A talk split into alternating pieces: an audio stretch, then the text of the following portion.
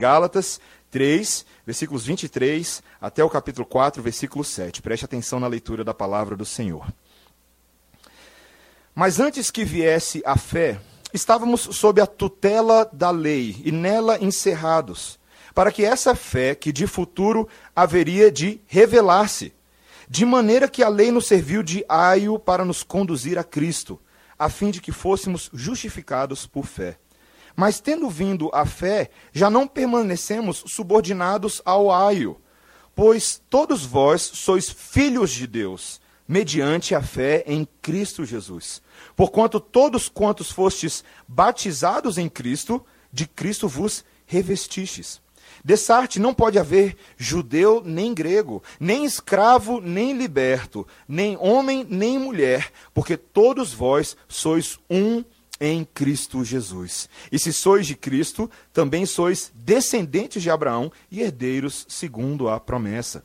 Digo, pois, que durante o tempo em que o herdeiro é menor, em nada difere de escravo, posto que é ele senhor de tudo, mas está sob tutores e curadores até o tempo pré-determinado pelo Pai. Assim também nós, quando éramos menores, estávamos servilmente sujeitos aos rudimentos do mundo. Vindo, porém, a plenitude do tempo, Deus enviou seu filho, nascido de mulher, nascido sob a lei, para resgatar os que estavam sob a lei, a fim de que recebêssemos a adoção de filhos. E porque vós sois filhos, enviou Deus ao nosso coração o espírito de seu filho, que clama: Abba, Pai. De sorte que já não és escravo, porém filho e sendo filho, também herdeiro por Deus. Até aqui a palavra do Senhor. Vamos orar mais uma vez. Senhor, nós exaltamos o teu santo nome nessa hora, por meio da atenção que dedicamos à tua revelação. Eu peço, Senhor, que o Senhor ajude a mim e aos meus irmãos nessa noite a, a termos acesso à tua mente, ao teu coração por meio da palavra Fala conosco, Senhor, move-nos, tira-nos daquele estado de incredulidade, aquele estado de marasmo espiritual e promove dentro de nós hoje um rebuliço espiritual, Senhor.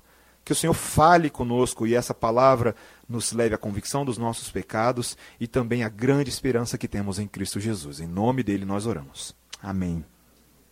Irmãos, o pastor batista Russell Moore uh, é, um, é o atual presidente do da Convenção Batista nos Estados Unidos, e ele tem ficado famoso por escrever bastante no assunto de adoção de crianças, uh, como uma prática saudável uh, para famílias cristãs e com grande embasamento bíblico. Quando eu e Débora nos mudamos para os Estados Unidos, a gente ficou impressionado como em várias igrejas esse era um assunto que era falado, adoção de crianças, como algo que os crentes deveriam fazer. Ah, e ele tem escrito vários artigos, vários livros, e num dos artigos que ele escreve sobre esse assunto, ele descreve ah, de maneira muito curiosa um dia em que ele estava no cinema assistindo um filme ah, bem divertido com os seus filhos, ah, todo mundo comendo pipoca ali, se divertindo, quando de repente o filme começou a trabalhar um assunto com um potencial muito traumático, desconfortável para ele, justamente porque os filhos dele eram adotivos, mas ainda pequenos, não entendiam ah, muito bem. E o filme em questão era o Kung Fu Panda 2. Eu não sei se você já, se você já assistiu esse filme, essa animação. Ah, e no filme existe uma, uma trama secundária, ó, ó, o spoiler. Ó, o filme saiu em 2011, se você não assistiu, o problema é todo seu, meu irmão, minha irmã. Né, eu não, não tem nada que eu possa fazer. Mas ah, o panda, que é o protagonista, se você já assistiu o filme, ah, o Po, né, ele não é filho biológico do seu pai. Estraguei o filme para você, né? Desculpa. Mas essa, essa é a trama que ele passa a descobrir algo que ele não sabia a respeito da sua própria vida. Ele foi encontrado ah, abandonado numa caixa quando ele era ainda filhote. E o panda, esse, o Po, ele descobre que havia uma profecia antiga que um rei malvado seria derrotado por um panda. E aí o rei tentou se prevenir e destruir todos os pandas existentes para garantir que seu rival nunca surgisse. Então o pequeno panda foi colocado numa caixa. Lembra alguma história bíblica para você isso aí? Né? Moisés ou ou Herodes tentando matar Jesus, e, né, e por aí vai. Mas o filme lida com essa constante busca do panda pela resposta do seu questionamento: quem sou eu? Quando ele começa a olhar a história da sua vida, essa pergunta fica muito forte para ele, muito latente no seu coração e leva ele a uma crise. E no caso, obviamente, do seu filme, a, a identificação dele com essa antiga profecia leva ele a descobrir a sua identidade e então ele encontra paz consigo mesmo, ele fica em paz. Mas a verdade, meus irmãos, é que muitas, talvez não todas as crianças, mas muitas crianças que foram adotadas, eventualmente levantam essas questões difíceis para os seus pais. Ah, essas questões que o filme trabalha de uma forma leve e divertida são questões difíceis da vida real que pais de crianças adotivas têm que responder. E essas perguntas, quem sou eu, e se, né, por quê, ah, geralmente permeiam famílias nessa condição. Mas se você for ver, sinceramente, essa não é uma pergunta feita apenas por crianças adotadas. Essa é uma pergunta que é feita por todos os seres humanos nesse mundo. Quem sou eu? De uma certa maneira, há uma semelhança tremenda entre crianças nessa situação e todas as pessoas que vagam pela face da terra tentando responder: quem é o nosso pai? De onde nós viemos? Qual foi o propósito da nossa criação? Para que, que nós fomos criados? Para que, que nós fomos gerados? Não é incomum nós percebermos um certo uh, desamparo e uma certa desesperança no coração de tantas pessoas nos nossos dias que vivem correndo atrás do vento tentando responder essa pergunta. Talvez uh, não seja a situação da pessoa que está lá fora, talvez seja a sua situação aqui hoje.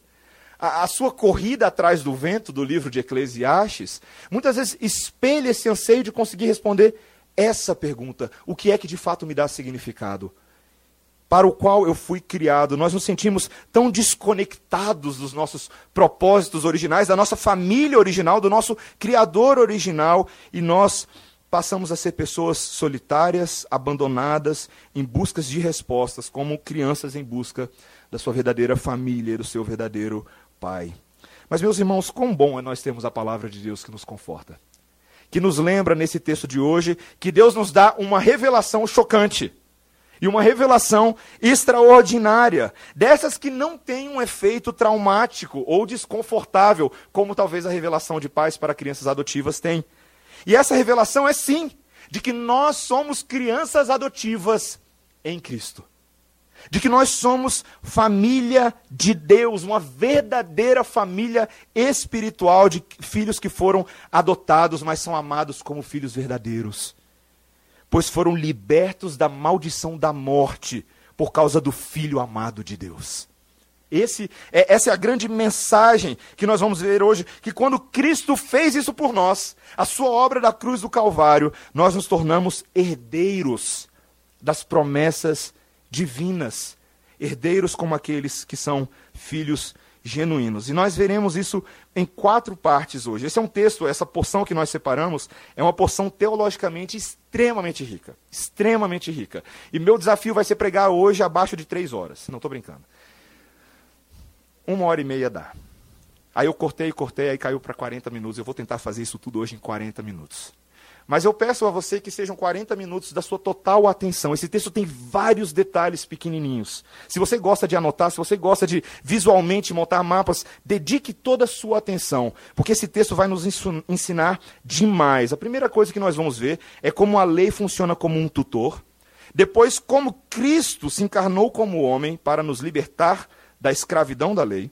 Depois, como a obra justificadora de Cristo nos fez filhos espirituais, adotivos, e que agora que nós somos filhos, nós também somos herdeiros. É isso que nós veremos nesses quatro pontos. Então vamos, vamos começar recapitulando, meus irmãos, no nosso primeiro ponto. Como é que, o que, é que o livro de Gálatas nos tem ensinado até agora? A gente sempre faz isso no início dos sermões. Para que você nunca se esqueça do que foi falado na semana passada. E para que a mensagem da justificação pela fé pulse no seu coração como o sangue que está aí agora. Essa é a mensagem do livro de Gálatas. Nós somos justificados diante do Deus vivo pela fé no Filho de Deus. Essa é a mensagem central das nossas vidas. E na semana passada, nós vimos que isso tem relação histórica com a maneira como Deus dividiu a história. Com a maneira como Deus primeiro criou o homem, depois houve a queda do homem, depois houve o período da lei. Lembra? Depois de Abraão veio o período da lei e depois da lei veio uh, Cristo. E nesse processo todo nós vimos que a lei funciona como uma constituição. Você lembra que a lei de Deus, ela, ela nos fala de uma pátria celestial. E de que essa lei que Deus deu em Moisés, ela não se opõe ao que ele estava fazendo em Abraão, de que a lei não desfaz as promessas que foram dadas a Abraão, muito pelo contrário. O propósito da lei é confirmar nossa condição pecaminosa e de que ela abre caminho para o Cristo que haveria de vir. É isso que a gente começou a ver na semana passada. E nessa porção, uh, Paulo continua trabalhando essa ideia. Ele, ele tenta dar um, um resumo para a gente do avanço dessa ideia para que a gente possa entender melhor a obra de Cristo. Veja o que, que ele começa falando no versículo 23. Ele diz: Mas antes que viesse a fé, estávamos sob a tutela da lei e nela encerrados para essa fé que de futuro haveria de revelar-se. E depois, lá no, ah, no, no, capítulo 4, versículos 1 e 2, olha que interessante. Digo, pois, que durante o tempo em que o herdeiro é menor, em nada difere de escravo, posto que é ele senhor de tudo, mas está sob tutores e curadores até o tempo predeterminado pelo Pai. Veja que Paulo está aqui mais uma vez trabalhando essa ideia de que houve um período da fé não é que não houvesse fé no Antigo Testamento, mas essa fé agora no Cristo que se revelou. Ele inaugura uma nova época, uma nova dispensação, a nova aliança em Cristo Jesus. E antes que viesse essa fé, o Paulo nos diz que a lei funcionava nessa metáfora de ser uma, uma tutora, um guarda. A palavra que aparece aqui no, no versículo 2 do capítulo 4 é que a lei era como se fosse um guarda militar como se a gente estivesse sob o confinamento militar de uma lei. Ela era um guardião pesado sobre nós, que apontava o nosso pecado. É isso que a gente tem visto até agora no livro de Gálatas, esse, esse papel da lei de apontar sobre a nossa dura realidade sobre o pecado. Nós somos escravos nessa situação. Veja que ele fala no versículo 3 do capítulo 4, olha o que ele diz. Quando, assim também nós, quando éramos menores, estávamos servilmente sujeitos aos rudimentos desse mundo. Essa, Paulo traz essa ideia tanto aqui em Gálatas dos rudimentos, quanto lá em Colossenses também. Era uma realidade dos, dos gentios. O que, que eram os rudimentos? Era a prática que os gentios tinham de adorar ah, os elementos básicos da natureza: o sol, a lua, os astros, a, a, os animais e a natureza como entidades divinas em si mesmo. O que Paulo está falando é que a lei tinha esse papel de mostrar o grande pecado dos gentios quando eles faziam essas coisas, quando eles viviam nessa adoração pagã e idólatra da natureza que Deus criou. Lembra que Paulo fala para a gente lá em Romanos 1,18 que o grande problema da queda do homem é que o homem, ao se rebelar contra Deus, ele inverteu a sua relação de adoração. E ele, em vez de dar agora glória ao Deus Criador, ele passa a adorar a criatura a criação. E os gentios eram muito conhecidos por isso. Eles não davam glórias ao Deus criador do universo. Agora, veja que não era um problema apenas que Paulo estava lidando com os gentios. Em outros momentos fica claro que os judeus também eram passivos do mesmo tipo de pecado. Pois em vez de adorar o boi, ou a vaca, ou a natureza, os judeus passavam a adorar o seu sistema sacrificial, suas datas especiais, os seus calendários, suas leis dietéticas. De uma certa maneira, eles também eram escravos desse sistema quando não entendiam o propósito do sistema. O propósito do sistema não era receber adoração em si. Sabe, meus irmãos, um, uma pequena aplicação que a gente tem que fazer, a gente tem que tomar muito cuidado com aquilo que nós estamos fazendo aqui agora. Sabe por quê? Porque é possível que você tenha vindo para essa igreja porque alguém falou para você assim: olha, lá na igreja semear, ou lá na congregação, o povo é bom de teologia povo, povo gosta de estudar a Bíblia. O povo gosta de, uh, de, sabe, fazer as coisas direitinho. Eles falam sobre uh, pregação expositiva, sobre doutrina, sobre eclesiologia, soteriologia, escatologia, essas ias todas. Né? E talvez o seu motivo de se apegar tanto à, à, à igreja seja essa motivação pelo, pelo sistema. Cuidado. Se essas coisas não têm gerado no seu coração adoração genuína ao Deus verdadeiro, você não é muito diferente do que um judeu. A nossa teologia, a nossa doutrina deve redundar em que? Adoração ao Deus vivo. Não adianta nada nós gostarmos de Calvino, Lutero, Zwinglio. Hoje de manhã nós ouvimos uma boa escola dominical sobre a história da igreja, os fundamentos da igreja reformada. Nada dessas coisas importam se o resultado delas no seu coração não for levar uma adoração ao Deus vivo. Esse é o resultado do verdadeiro conhecimento de Deus. Boa teologia deve resultar em boa adoração, em boa prática espiritual. Não se engane. É muito fácil se esconder atrás de livros, atrás de ideias, mas não adorar o Deus vivo. Você acaba se tornando escravo de um sistema, em vez de ser liberto em Cristo Jesus. E é isso que Paulo está tratando aqui. Veja, ele está tratando justamente disso. A lei aponta para o pecado religioso do nosso coração. O nosso coração é altamente religioso. A gente se agarra nas coisas em vez de agarrar-se em Deus. Mas essa não é a única função da lei. Veja o versículo 23. Ele diz que nós estávamos sob a tutela da lei. Ela não é apenas um guarda, mas a lei também é algo um pouco diferente. A palavra grega que Paulo usa aqui é a palavra paidagogos, da onde nós temos a palavra pedagogo. Ah, o que é um pedagogo? É uma pessoa que ensina, uma pessoa que instrui. Paulo está falando que a lei não tem apenas o, o aspecto de confinamento militar do pecado, mas ela nos aponta e nos instrui para algo que vai além dela. A minha esposa, Débora Lidório Baltar, é professora de crianças de 4 anos de idade numa escola internacional cristã aqui em Brasília. E eu, eu gosto de vez em quando lá na escola ver o que a Débora está fazendo, né? É, ficar de olho nela, para ver se ela está fazendo direitinho. E aí eu chego lá na escola ah, e a Débora está lá fazendo uma série de atividades com. E com as crianças, e o que, que faz uma professora de crianças de 4 anos? Bom, ela não fica brincando o dia inteiro com elas, né? por mais tentador que isso seja. Né? Se eu tivesse no lugar dela, seria muito bom fazer isso. Mas o propósito da Débora ali é, é instruir essas crianças, é fazer com que elas não sejam crianças para sempre. É levar ao desenvolvimento das suas habilidades cognitivas, emocionais, relacionais, sociais, espirituais, para que um dia elas venham a ser maduras, adultas, para que elas possam se desenvolver plenamente. Isso envolve também a disciplina que a Débora aplica a elas, quando coloca uma criança de castigo, quando tem que uh, colocar no cantinho da sala porque fez alguma coisa errada. Todas essas coisas têm um propósito instrutivo em si para que elas se desenvolvam. É o mesmo com a lei de Deus. Todos esses aspectos da lei apontam para algo além da lei. Ela instrui, ela encaminha, ela funciona como um tutor para Cristo. É isso que Paulo está falando. Olha o versículo 24. De maneira que a lei nos serviu de aio para nos conduzir a Cristo, a fim de que nós fôssemos justificados pela fé. A lei, ela está falando agora não mais de viver como escravos, mas de no futuro sermos livres. O propósito da lei não é transformar o nosso relacionamento com Deus em algo metódico e impessoal, não. É para nos apontar para um relacionamento pessoal com Deus, em Cristo Jesus. O propósito dela não é que vivamos eternamente em picuinhas da lei, imaturos, mas que venhamos a ser maduros em Cristo.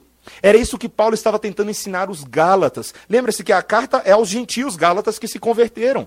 E esses gentios, os Gálatas, estavam sendo influenciados pelo pensamento dos judeus que estavam infiltrados no meio deles, trazendo ideias do judaísmo que não condiziam com o cristianismo histórico. Olha só o que, que John Stott fala na, na, no comentário dele de Gálatas. Ele fala assim: depois de dar a promessa a Abraão, Deus deu a lei a Moisés.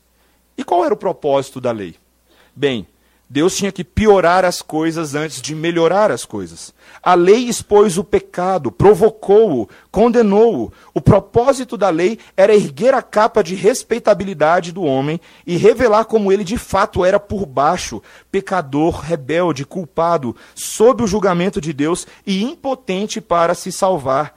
Nenhum homem jamais soube apreciar o evangelho até que a lei lhe fosse revelada primeiro. E presta atenção que ele fala.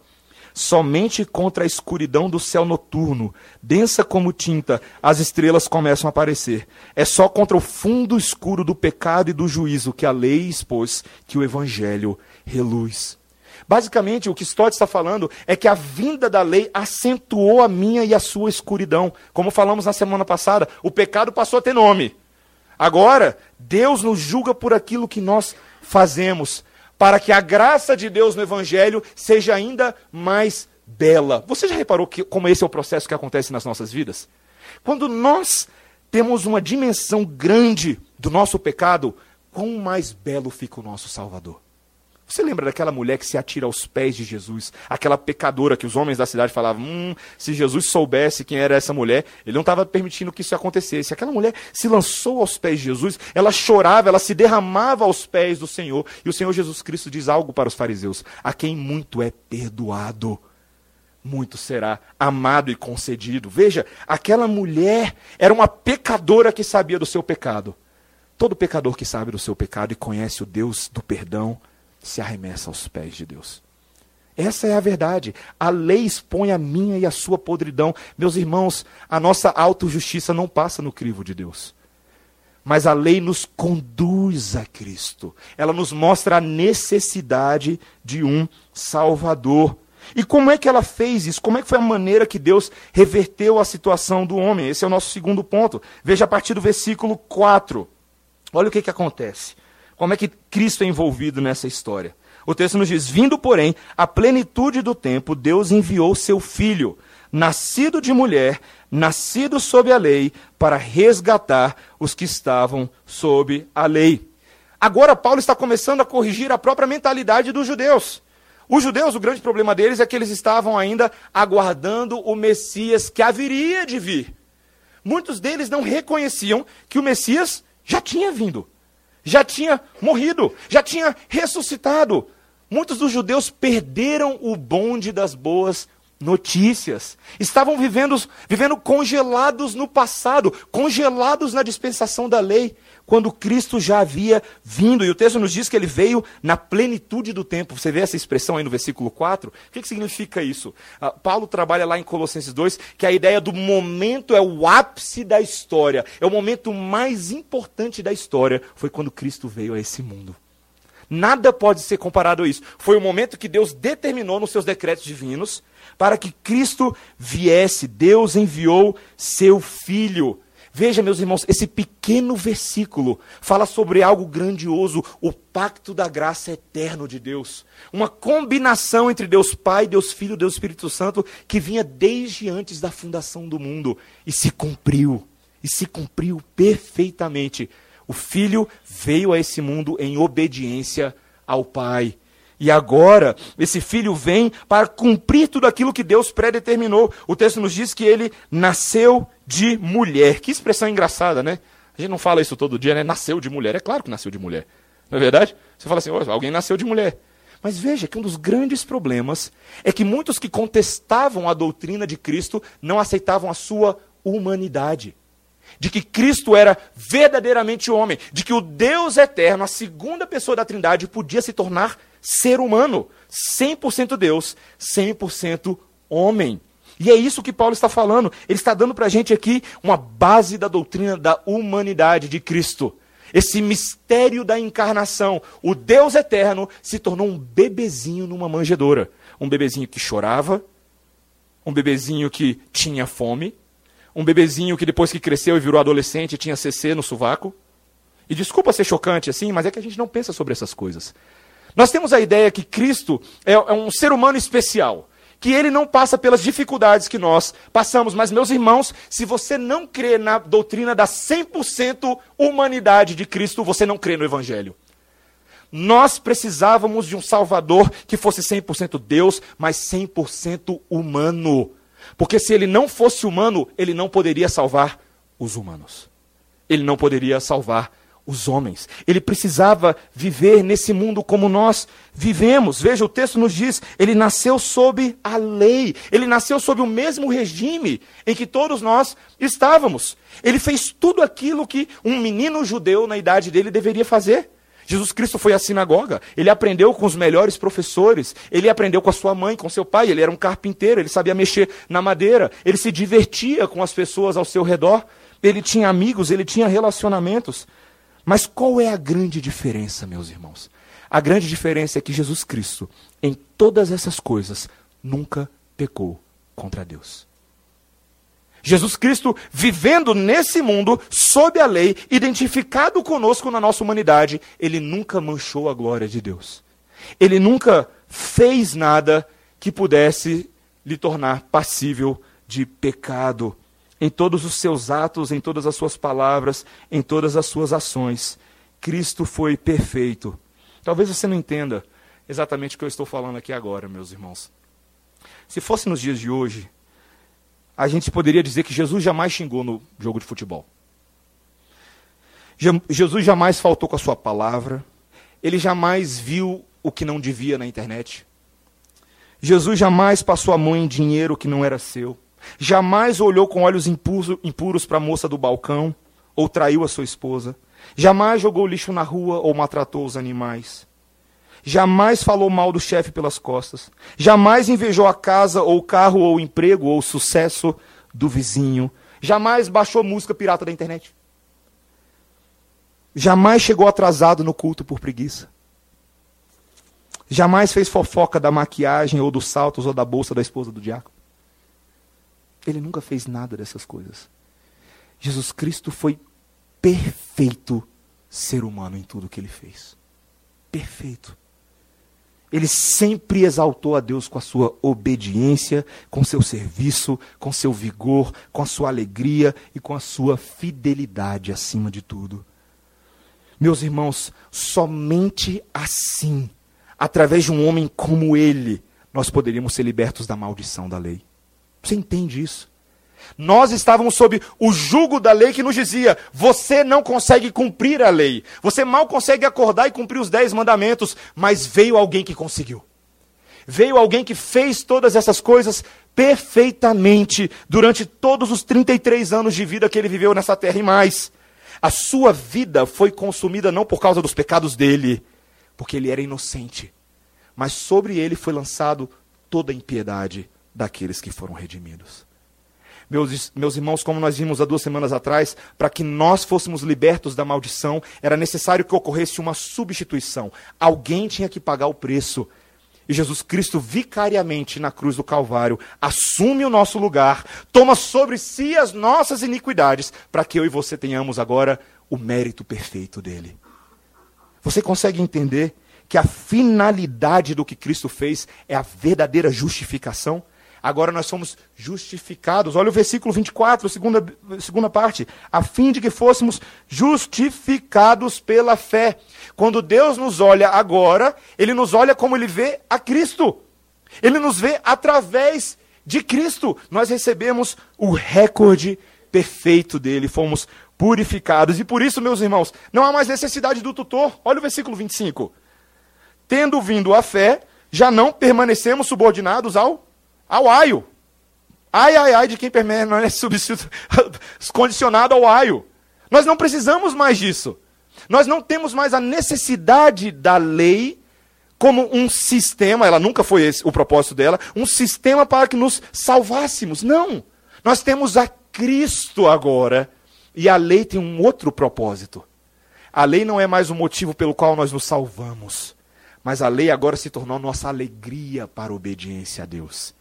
É isso que a justificação pela fé fez em nós. Ela nos justificou diante de Deus. Eu e você somos aceitos. Deixa eu te falar uma coisa, meu irmão, minha irmã, que você está aqui agora à noite.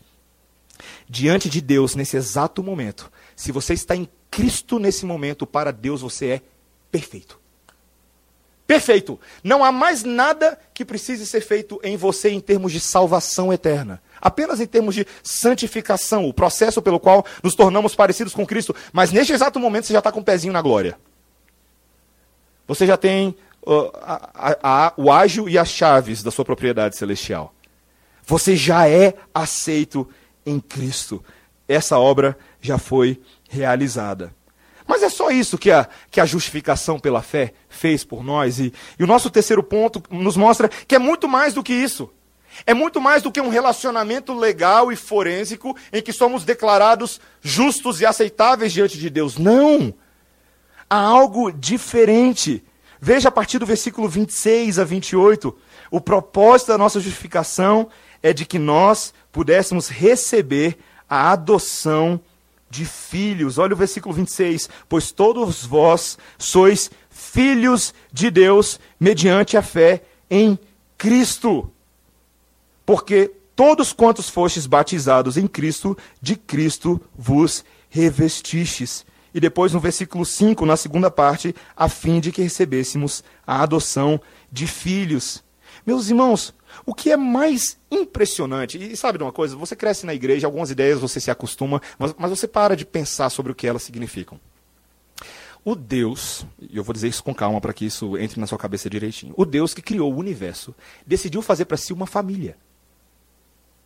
De novo, vou repetir a informação. O Deus que criou o universo, criou todas as coisas. Essa cadeira que está debaixo de você, as moléculas, os DNA da pilastra, do teto, a luz, as propriedades eletromagnéticas, ele decidiu, na sua glória e grandeza, criar para si uma família. Uma família. Alguém com quem ele pudesse se relacionar no nível que não fosse meramente formal de criaturas, mas como filhos. Meus irmãos, que tremendo privilégio é essa doutrina. Veja que é uma filiação imediata. Assim como a fé automaticamente é o meio pelo qual você é justificado diante de Deus, também é o meio pelo qual você se torna filho de Deus. Veja o que ele está falando no versículo 26 pois todos vós sois filhos de Deus mediante a fé em Cristo Jesus. E veja, nós não somos filhos genéricos de Deus, porque isso é o que muita gente pensa.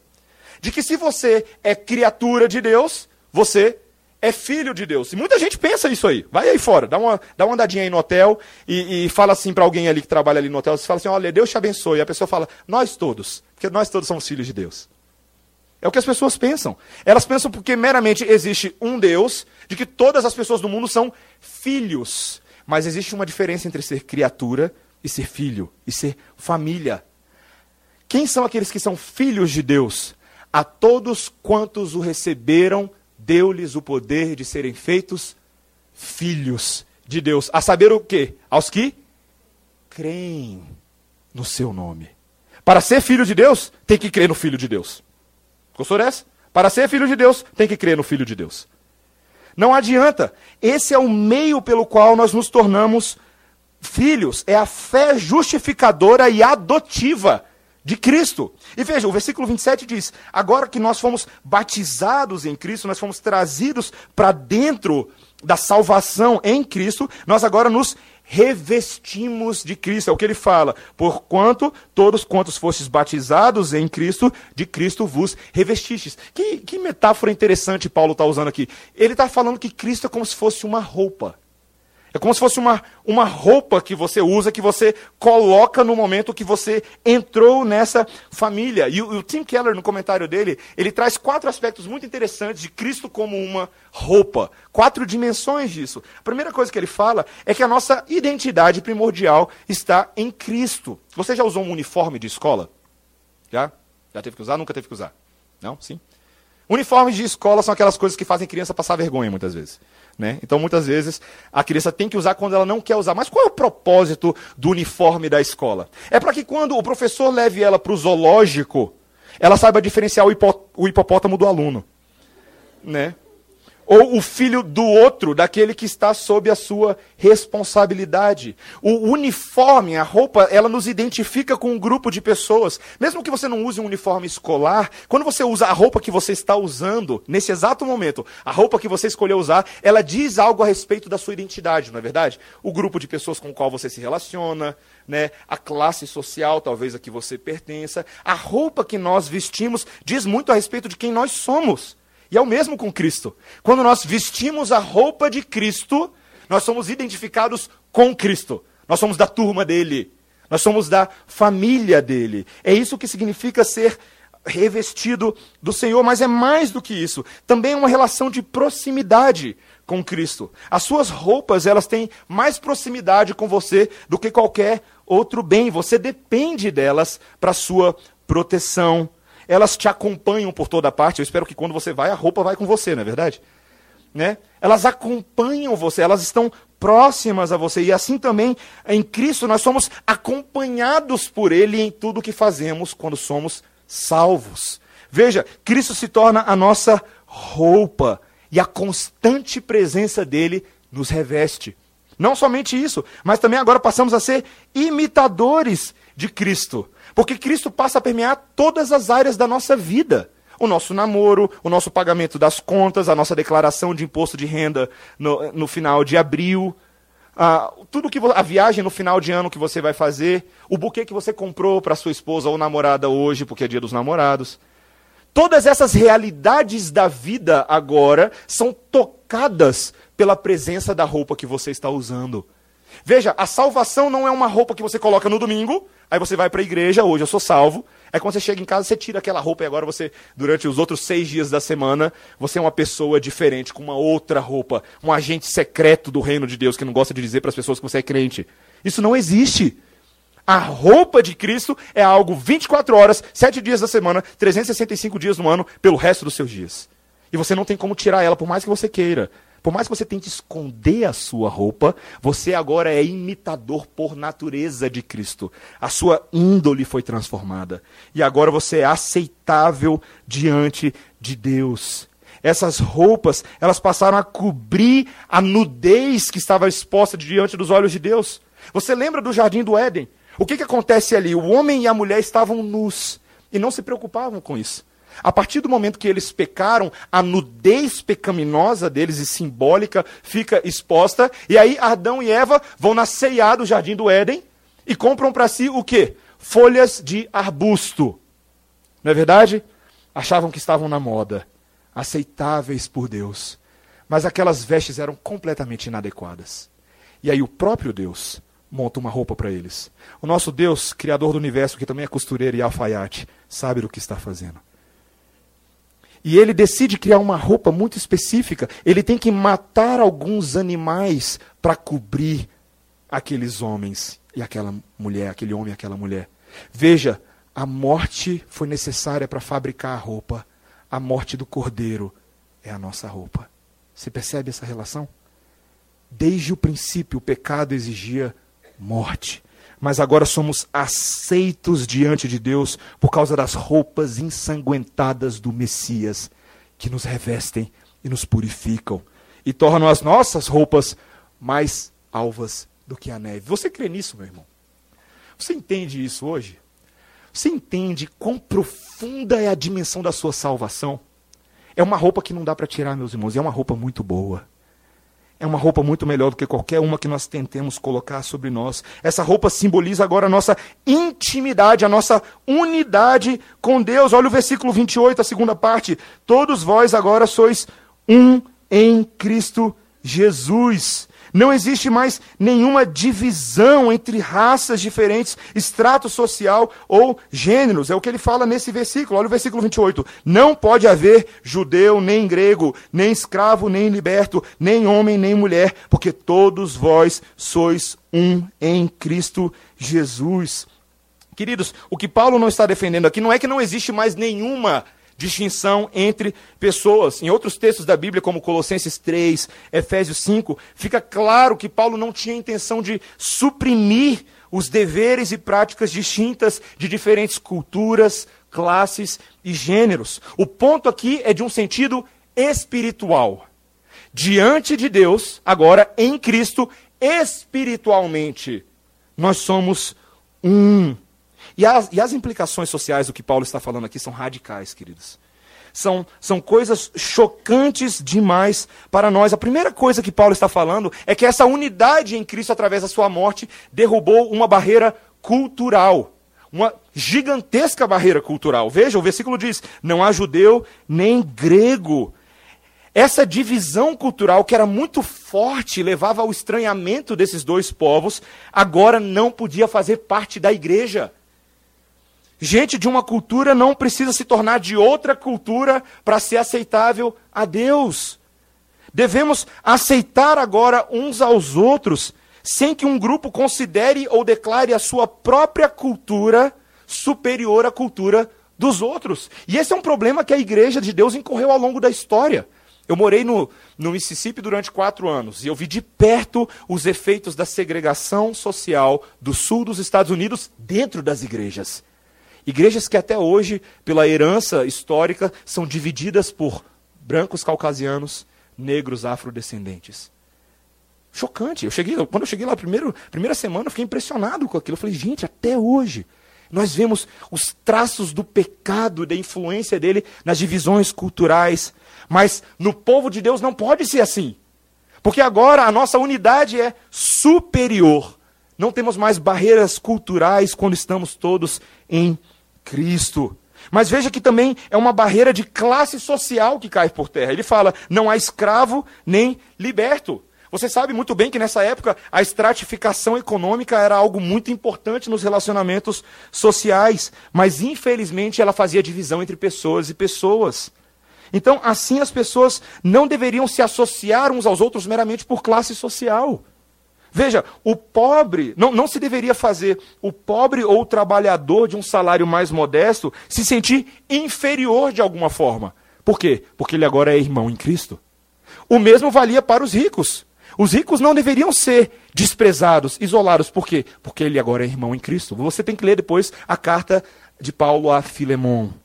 Veja depois o que Paulo está propondo ali no relacionamento entre Filemon e Onésimo, senhor de escravo e escravo. Acabou essa divisão. Acima de tudo, agora vocês são irmãos eternos. E a última barreira que Paulo fala aqui é a barreira de gênero. Nem homem, nem mulher. E talvez, meus irmãos, essa seja a barreira mais forte da época de Paulo. As mulheres eram consideradas em vários níveis inferiores aos homens. Naquela cultura, essa era uma aplicação totalmente explosiva e revolucionário.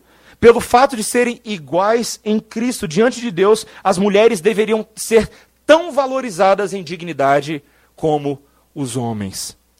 Você percebe que no reino de Deus não há espaço nem para feminismo, nem para machismo? E nem para nenhum outro ismo que não seja o cristianismo? Meus irmãos, no reino de Deus as relações mudam, existem efeitos práticos disso. Todos nós éramos unidos, antes de tudo, no pecado. Todos nós estávamos na mesma lama, no mesmo chiqueiro, como porquinhos que se achavam na Disney.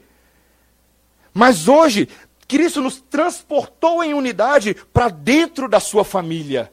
E agora a nossa unidade é a unidade da graça. É a unidade em que nos aceitamos e toleramos uns aos outros, porque Deus em Cristo nos aceitou pela graça. Essa é a ideia. E por isso, meus irmãos, nós não podemos desprezar os nossos irmãos. Veja, como que eu posso desprezar alguém que está revestido de Cristo? Me responde essa pergunta. Por que, que eu haveria de sentir ciúmes de alguém, uma vez que eu sou filho de Deus? E ele também. Talvez você já tenha ouvido aquela piada que lá no céu, se você for mais crente, você vai ter uma Ferrari, o outro vai ter um Fusquinha e coisas do tipo. Né? Isso não se aplica muito ao reino de Deus, queridos. No reino de Deus, ainda que hajam temporais diferenças entre nós, elas não podem passar aquilo que nós já temos hoje em Cristo. Nós somos família uns dos outros. Significa que você vai arcar com seus irmãos para sempre, mas você também vai amá-los para sempre. E essa é uma, uma reunião de família indissociável. Vocês daqui para frente vão passar todos os natais juntos. Todas as comemorações de Dia dos Namorados juntos. Todas as celebrações do povo de Deus, você passará junto com a sua família. Porque agora isso não pode mais ser dividido. E em último lugar, Paulo encerra falando que a consequência de sermos filhos adotivos é que nós também somos herdeiros de Deus. Veja o versículo 5, segunda parte, a fim de que recebêssemos a adoção de filhos. E porque vós sois filhos, enviou Deus ao nosso coração o espírito de seu filho, que clama: Abba, Pai. Meus irmãos, eu confesso para os irmãos que quando eu estava estudando esse versículo essa semana, a garganta deu um nó algumas vezes. Porque toda vez que a gente vai preparar um sermão, uma pessoa me perguntou outro dia, pastor, como é que você prepara um sermão? Eu falo assim, meu irmão, eu leio o texto na segunda-feira, grego, hebraico, o que é que fazer? E aí, essa leitura é uma leitura devocional, não é uma leitura que eu preparo ainda para a igreja, é a leitura para Deus me preparar. É para Deus pegar o seu carrilhão da, da, da, do evangelho e me atropelar com ele primeiro, antes que eu atropele a igreja com as coisas que eu falo aqui no domingo.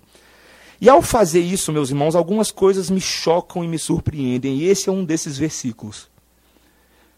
Porque a palavra de Deus nos diz, irmãos, que Deus não apenas nos disse que nós somos filhos, e preste atenção nisso, mas para garantir a você a experiência real disso, ele colocou dentro de nós o espírito do seu próprio filho. Para para pensar nisso um pouco.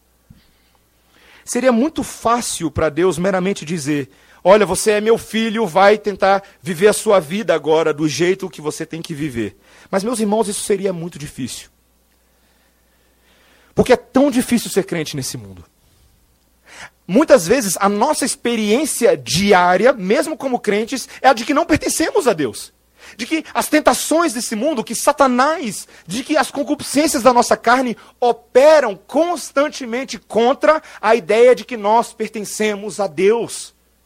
Mas veja como Deus é bom. Deus não apenas diz para você que você é filho.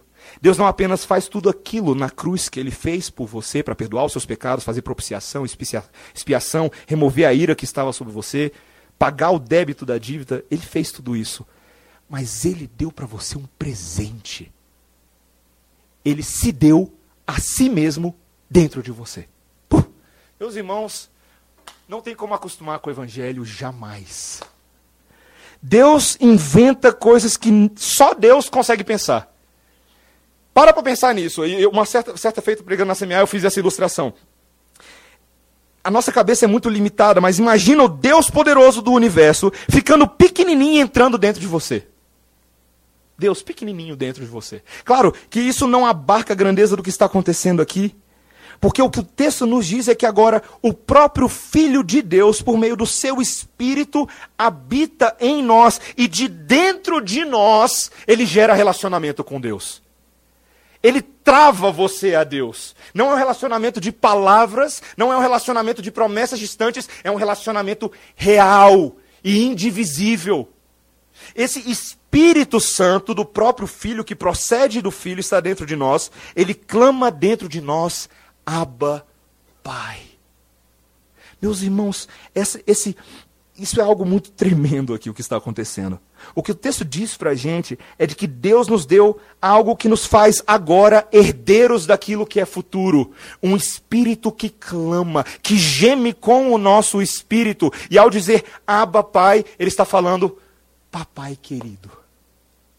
Meu Pai querido. Não mais Deus meu juiz, não mais apenas Deus, o meu Criador, mas Deus, meu paizinho próximo.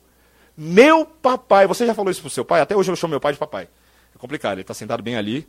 E às vezes, como pastor na igreja, eu tenho que manter a formalidade, eu tenho que me segurar. Mas de vez em quando escapa. Papai, opa, desculpa, pai. Né? Papai. Papai, essa expressão que, que traduz muito da intimidade daquele que, de acordo com o versículo 7, já não é mais escravo. Veja o versículo 7. Porém, filho, e sendo filho de Deus, também herdeiro por Deus. Veja, agora que nós somos filhos, nós temos agora acesso à propriedade e à herança que nos foi determinada por Deus. Algo que ele já tinha falado para Abraão há muito tempo atrás. Veja o versículo 29. E se sois de Cristo, também sois descendentes de Abraão e herdeiros segundo a promessa. Que herança foi essa que Deus falou para Abraão há milhares de anos atrás? Ele se encontra com Abraão um belo dia, nós falamos um pouco sobre isso, e ele fala: Abraão, seu pagão, você vai ser um patriarca. Você vai ser um fundamento na história do povo de Israel. E ele dá uma promessa, uma herança para ele. A primeira pro promessa é de uma terra prometida. Você sai da terra da tua parentela e eu levarei para você para a terra que eu te mostrarei.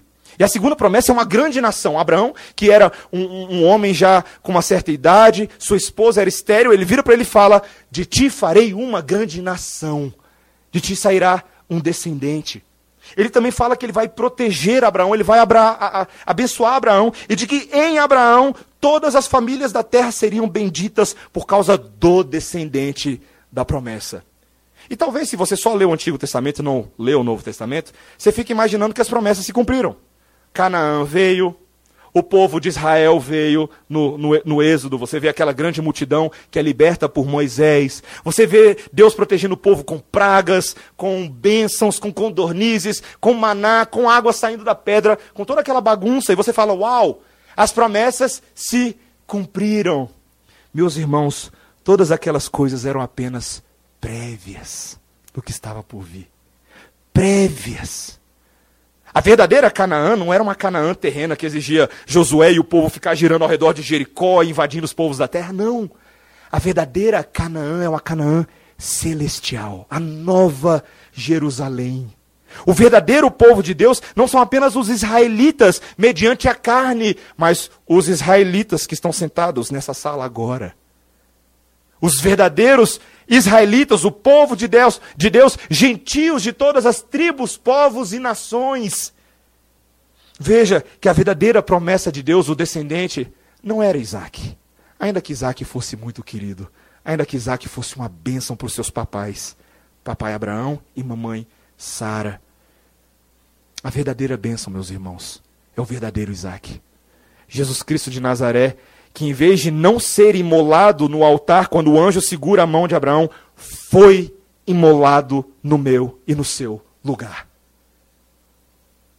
E não houve anjo para segurar o cutelo naquele momento. Era necessário que ele fosse imolado, porque se ele não fosse imolado, eu e você jamais seríamos herdeiros da promessa.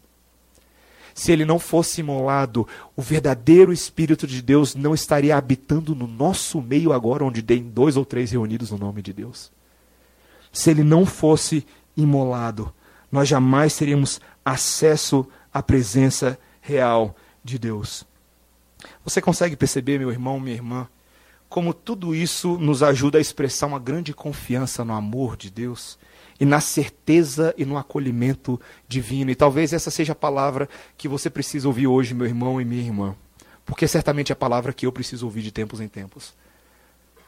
Se as coisas estão difíceis, lembre-se: você é filho de Deus. Você é filha de Deus. Você pertence à família celestial de Deus. Essa nossa condição espiritual de filhos nos afasta de todo medo. Todo medo temporal não pode nos afastar do grande amor de Deus. Se Deus é por nós, quem será contra nós, meus irmãos? Aquele que não poupou seu próprio filho, antes por todos nós o entregou, não nos dará porventura com ele todas as coisas. Quem tentará acusação contra os eleitos de Deus é Deus quem os justifica. Quem os condenará foi Cristo Jesus, quem antes morreu e ressuscitou, está sentado à destra de Deus, o Pai, de onde ele voltará para reinar sobre as nossas vidas.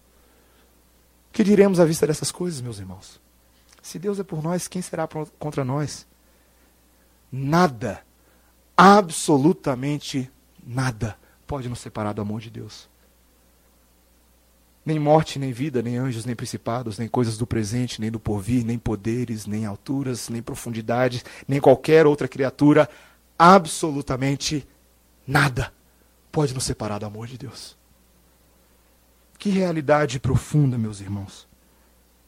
E veja, última observação, olha o que, que o Keller fala.